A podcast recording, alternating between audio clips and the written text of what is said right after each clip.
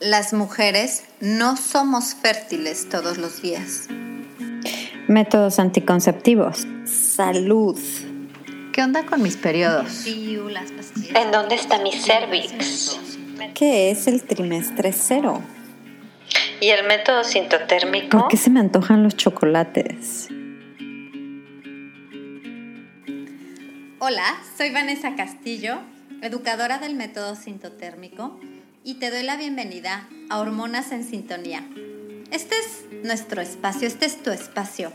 Por fin, un lugar en donde podemos hablar de qué es lo que sucede con tu cuerpo. Podremos tocar puntos de salud con un perfil holístico y todos los temas relacionados con las hormonas. ¿Estás lista? Comenzamos. Hola, ¿cómo estás? Yo te cuento que estoy en mi día número 24 de mi ciclo y que corroboré que fue un ciclo ovulatorio.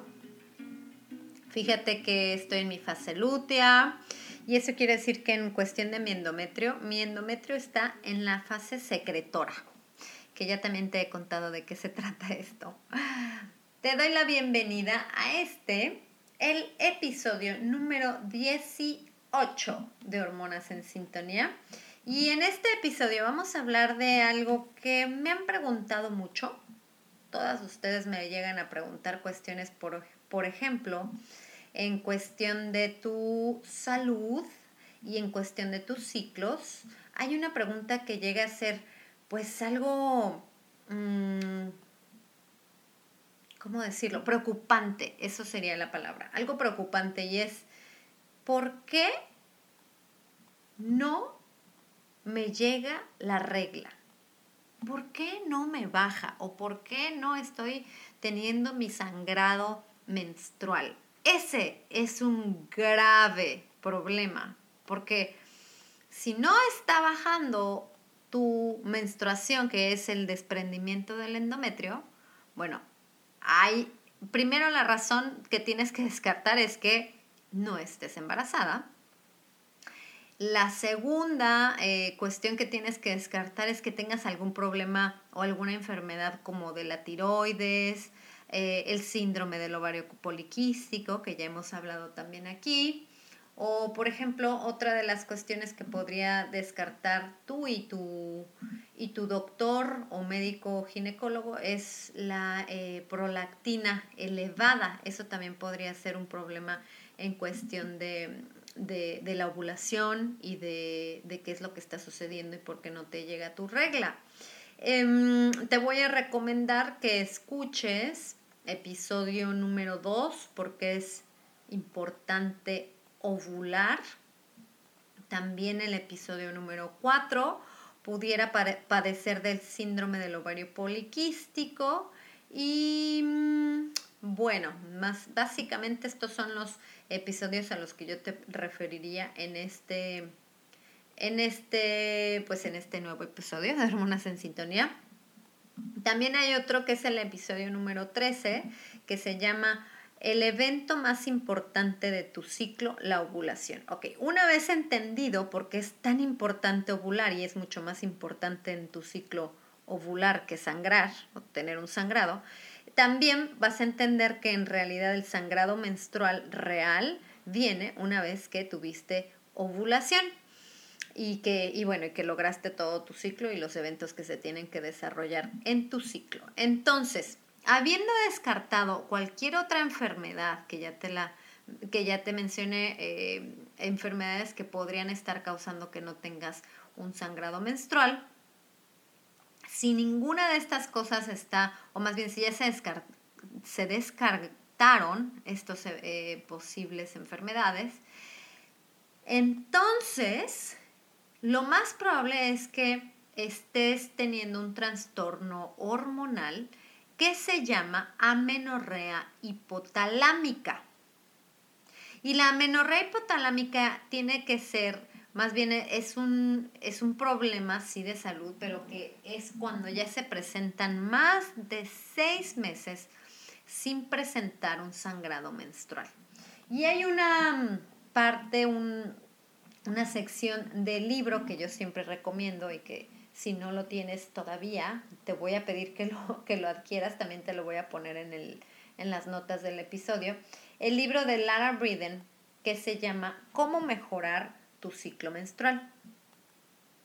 Entonces, básicamente, yo me voy a basar mucho en, esta, en este libro, en la sección en donde habla precisamente de la amenorrea hipotalámica, porque primero, bueno, hay que saber, y te lo voy a dar un poquito como el previo, de, de qué tiene que ver el hipotálamo con el hecho de que no te baje tu regla. Mira, el hipotálamo y la pituitaria son dos glándulas que se encuentran en la base de nuestro cerebro y que son las responsables de mantener un equilibrio hormonal y de que evidentemente son las que van a dar mensajeros en formas de hormonas para que tu ciclo funcione adecuadamente.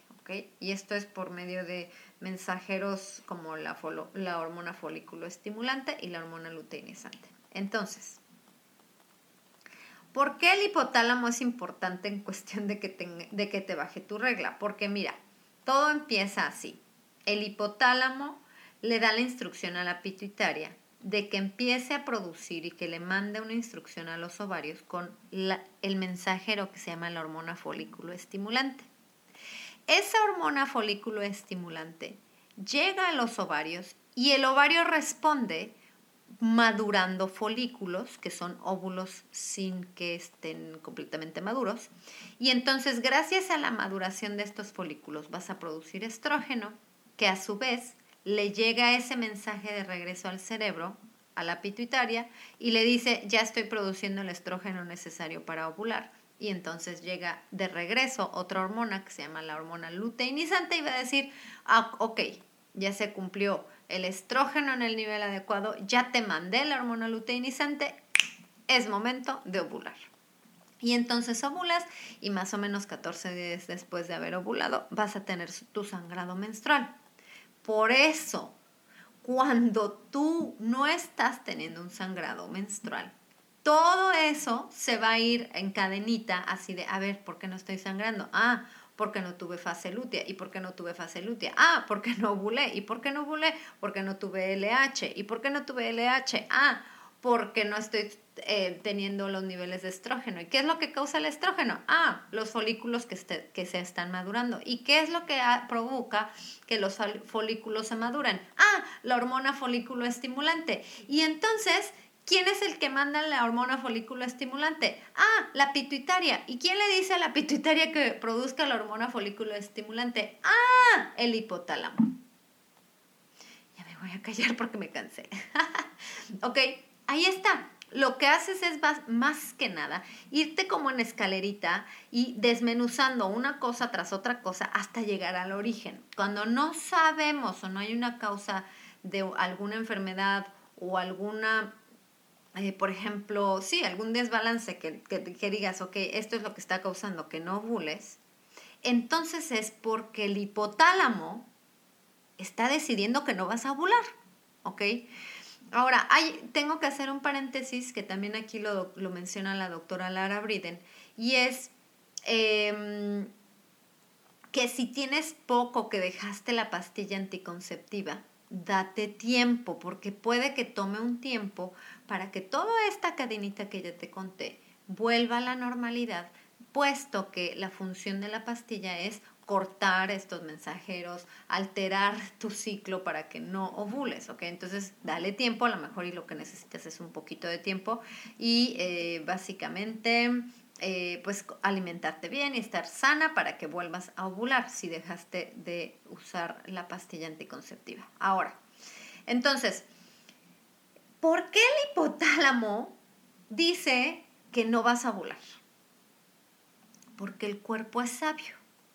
Y el cuerpo dice, esta personita está bajo un estrés muy elevado o, o, no está ingiriendo los nutrientes necesarios para sostener una vida, o sea, para llevar un embarazo de nueve meses, y por lo tanto decide. El jefe de jefes, el hipotálamo, decide no ovular. ¿ok? Entonces, ahí es en donde tú vas a trabajar y te voy a dar un poquito los tips que menciona la doctora Lara Briden para que puedas decir, ok, ¿cómo le puedo ayudar a mi hipotálamo si ya descarté todas las otras posibilidades y en realidad la única razón por la que no estoy teniendo mi regla, o sea, mi ovulación, es porque el hipotálamo decidió no hacerlo? Entonces, vamos a hablar de qué puedes hacer. Em, lo, que se lo que se tendría que hacer es básicamente que lo primero que te va a ayudar mucho es monitorear tu salud. La salud óptima es la que te da un ciclo menstrual óptimo. Entonces, si tú crees que en este momento de tu vida estás pasando por un nivel de estrés muy elevado, el estrés puede ser el causante de que no estés ovulando. ¿Cómo vas a controlar este estrés? Bueno, básicamente vas a tener que hacer actividades que puedan ayudarte a lidiar con el estrés. Y eso va a cambiar de persona en persona.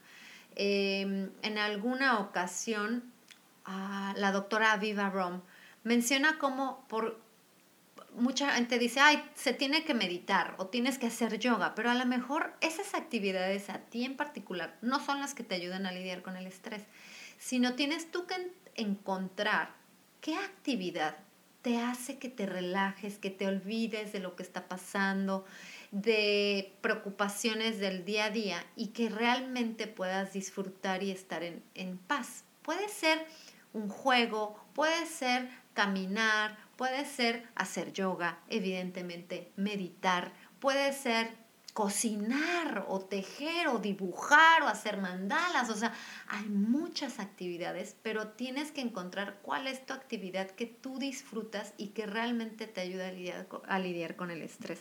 El estrés es algo importantísimo para que tengas un un ciclo sano. Entonces, eso es lo que tú tendrías que monitorear primero. El estrés, cómo estoy y cómo le estoy ayudando a mi cuerpo a... Bueno, ya hay muchos factores en nuestra vida que nos estresan. Es normal, todos lo sabemos. Pero, ¿qué puedes hacer para que el estrés disminuya o que, o que lo puedas lidiar de una mejor forma? Y aquí te va la otra causa más frecuente por la cual el hipotálamo no decide no ovular. Y es porque no estás con una ingesta necesaria de vitaminas y minerales. Y fíjate, muchas veces se piensa que alguien que no está comiendo bien es una persona flaca. ¿no? Entonces, ay, está flaca, pues a lo mejor no está comiendo bien, pero no necesariamente. A veces un peso eh, elevado o un sobrepeso también puede ser una, una mm, digamos, una persona que no está alimentándose correctamente. Entonces, más que decir si estoy en qué peso, es decir, estoy realmente alimentándome correctamente. Entonces, eh, la pregunta que hace la doctora es, ¿sientes que estás recibiendo lo suficiente para comer? ¿El día de ayer te sentiste satisfecha con tu comida? Y es que en realidad, cuando tú dices, sí me sentí satisfecha, no es porque estés llena, es porque mereces estar nutrida, ¿ok? Necesitamos comida y muchas veces se nos pone estos pues lineamientos de la sociedad de que la mujer debe de, ser delgada y, debería de, de limitarse de comer en abundancia cuando deberíamos de comer bien, suficiente y comer con variedad, ¿ok? Entonces, la escasa alimentación es la que puede hacer que pierdas la menstruación y no necesariamente tienes que tener un peso bajo. La poca alimentación puede ser un problema cuando tienes un peso normal o incluso sobrepeso. Entonces, al hipotálamo no le importa cuánto pesas, no le importa lo que dice la báscula.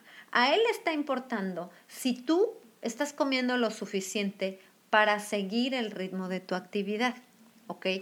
Esto también puede pasar cuando eres una persona excesivamente activa en el deporte. Si estás teniendo muchísima actividad en el deporte y eres alguien que le gusta mucho, que tiene que eres profesional en el deporte, tienes a lo mejor pues una carrera que tenga que ver con el deporte, si no estás ingiriendo lo adecuado de acuerdo a tu, eh, pues a lo que estás quemando de calorías, tu hipotálamo va a decidir no ovular, ¿ok? Entonces, em, para que tú tengas un periodo necesitas nutrirte y esto es que tengas calorías y micronutrientes como el zinc y el yodo. También los macronutrientes como las proteínas, las grasas y ¡ah! los carbohidratos. Así es, la mujer necesita carbohidratos para ovular. Y obviamente no te estoy hablando de que debemos de comer papitas y pasteles o tortas, como le dicen en otros lugares, sino es comer carbohidratos sanos. Entonces, tú podrías incluso eh, el, el hecho de que tengas pues algún tipo de dieta especial o incluso un trastorno de alimentación, eso también podría ser una de las causas por las cuales no estás teniendo un sangrado menstrual. Y es que fíjate que un estudio mostró que la mayoría de las mujeres jóvenes con amenorrea llegan a ser diagnosticadas con un, con un trastorno alimentario.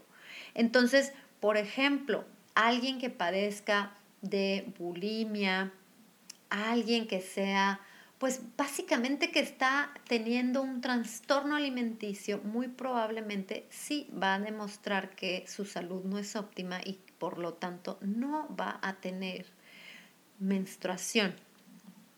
Em, ¿Qué es lo que se tiene que hacer? Si conoces a alguien o tú misma eh, te sientes con un trastorno alimenticio, que em, está haciendo que no estés ingiriendo lo necesario para que tu salud esté óptima, tienes que buscar ayuda profesional. ¿Para qué? Para que te ayude en cuestión de, eh, pues de una psicoterapeuta, por ejemplo, pero también una nutrición, alguien que te ayude con la nutrición y cómo ir incorporando lo que realmente te va a alimentar, porque no es decir, ay, bueno, a partir de mañana ya voy a comer y no saber exactamente qué debes de comer, sino llevar un balance y un estilo de vida sano para que lo que ingieras sea realmente útil para tu organismo. Entonces, eso es lo que más Em, recalca la doctora Lara Briden. También menciona que eh, algunas recomendaciones en caso de que tengas algún trastorno de alimentación es dejar de, de seguir las, las cuentas de las redes sociales que glorifican cuerpos desnutridos y esqueléticos. Si tú estás siguiendo a fulanita o a sutanita, que son cuerpos completamente flacos, esqueléticos, deja de seguirlas porque eso te podría estar a ti afectando en cómo te ves y cómo te, eh, te quisieras ver. En realidad la mujer es curvilínea, en realidad la mujer tiene que tener ah, grasa, grasa corporal, es necesaria. Eh, también invita a que salgas con amigos, que disfruten comer y que se sientan cómodos con la comida. Nunca uses la palabra malo o limpio para referirte a la comida o a la alimentación y deja de ser perfecta en todo, incluyendo tu dieta. Ya sabes, a veces somos perfeccionistas y eso también nos puede estar afectando. Entonces, ya que sabes que, número uno, tu hipotálamo es el que va a detectar si está bien que ovules o no. Ok, si tú no estás ovulando y por lo tanto no estás teniendo un sangrado menstrual, lo que tienes que atender es precisamente tu salud integral, o sea, tu dieta, tu nivel de estrés, el nivel de ejercicio que corresponda con lo que estás comiendo. Y, ojo, si no estás haciendo ejercicio, haz algún ejercicio, algo que te guste, porque también eso te va a ayudar muchísimo en cuestión de salud mental y salud física. Entonces, em, ¿Qué otra pauta te puedo decir? Bueno, básicamente que tenemos que estar monitoreando también nuestros niveles de de vitaminas, de minerales, si puedes acercarte a algún médico integrativo, alguien que te ayude de una forma de raíz a, solucionar este problema. Yo te eh, presenté a la doctora Romy Garibay, que atiende de forma remota, así que podrías tener una cita con ella de forma remota, no importa en qué país del mundo vivas. Es, la es en el episodio 7 y el episodio 8 de Hormonas en Sintonía. Y em, lo que hace la doctora es básicamente, pues, eh, primero analizarte con, con, estudios de laboratorio para saber en base a eso qué es lo que te podría ayudar y para pues, recuperar tu salud. En cuestión de, eso es en cuestión pues de todo lo que tenga que ver con, con algún suplemento, alguna vitamina que es posible que necesites. Eh, sin embargo, pues sí, como primer paso sería empezar a, alimentarte correctamente. Y por último, ¿qué más te tenía que decir? Que ahorita me desvié un poquito con lo de la... Mm, ah, sí, ya, perdóname, me equivoqué. Digo, me distraje. Este, mm, ok. Cuando tú vas con un médico ginecólogo y le dices, oiga, no tengo sangrado menstrual y te receta la pastilla anticonceptiva, yo te voy a pedir que de verdad hagas una investigación antes de tomarte la pastilla anticonceptiva y de preferencia hables con el médico.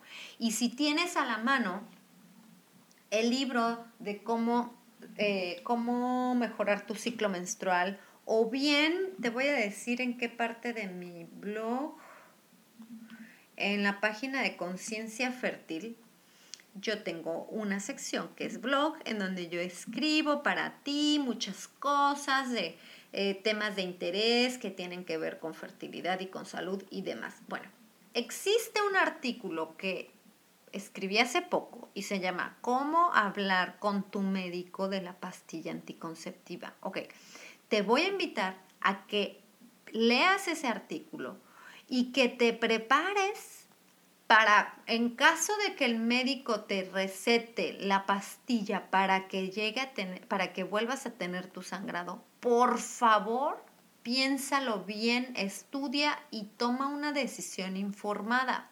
Y si tu médico insiste y tú ya te diste cuenta de que la pastilla no es una buena alternativa para mejorar tu ciclo, porque lo que hace no es mejorarlo, sino bloquear completamente lo que está pasando con, eh, pues, nuestras, con tus hormonas.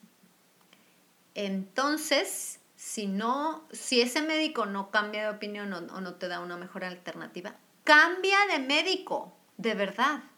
Y te voy a recordar algo que nunca está de más recordarlo.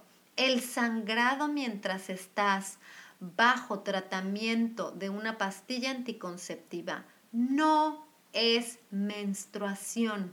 Se llama eh, em, sangrado o hemorragia por privación.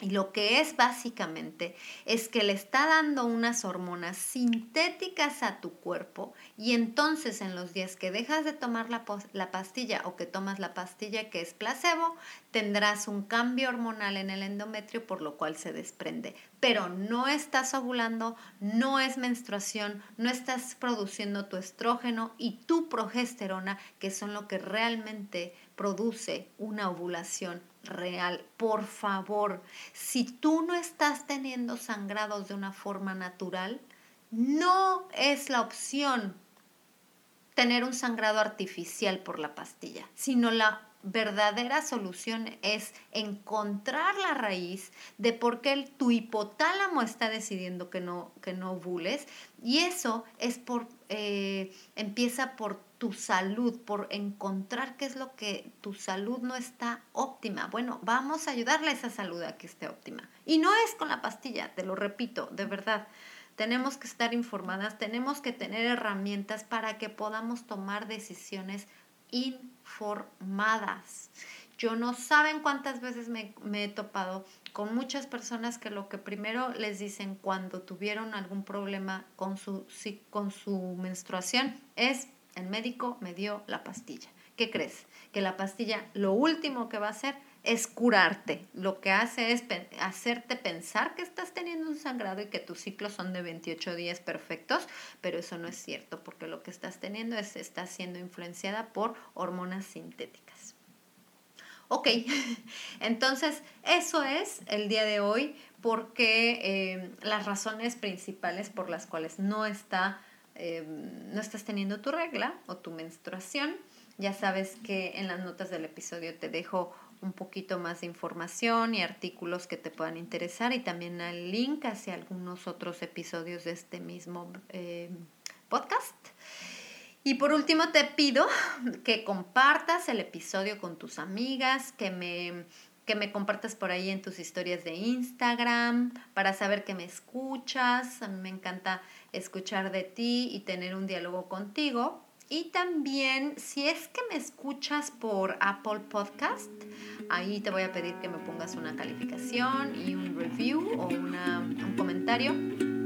También he pedido que lo hagan cuando escuchan en Spotify, pero aparece que en Spotify no se pueden calificar los podcasts. Así que si alguien descubre cómo se califica un podcast en Spotify, me cuentan, por favor. Em, yo también te cuento que en enero arranca mi programa para aprender el método sintotérmico, así que si estás interesada y todavía tenemos cupos, házmelo saber porque la verdad es que va a estar muy bueno. Yo le entrego toda mi pasión y todo mi cariño a mis alumnas que van aprendiendo de la mano de. Pues sí, vamos aprendiendo este, mano a mano esto y es un viaje y un conocimiento que te va a quedar para toda la vida, así que te invito a que te unas a este maravilloso viaje.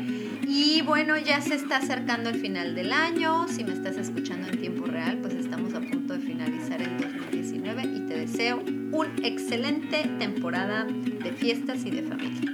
Y te pregunto como siempre, ¿tú en qué fase de tu ciclo estás?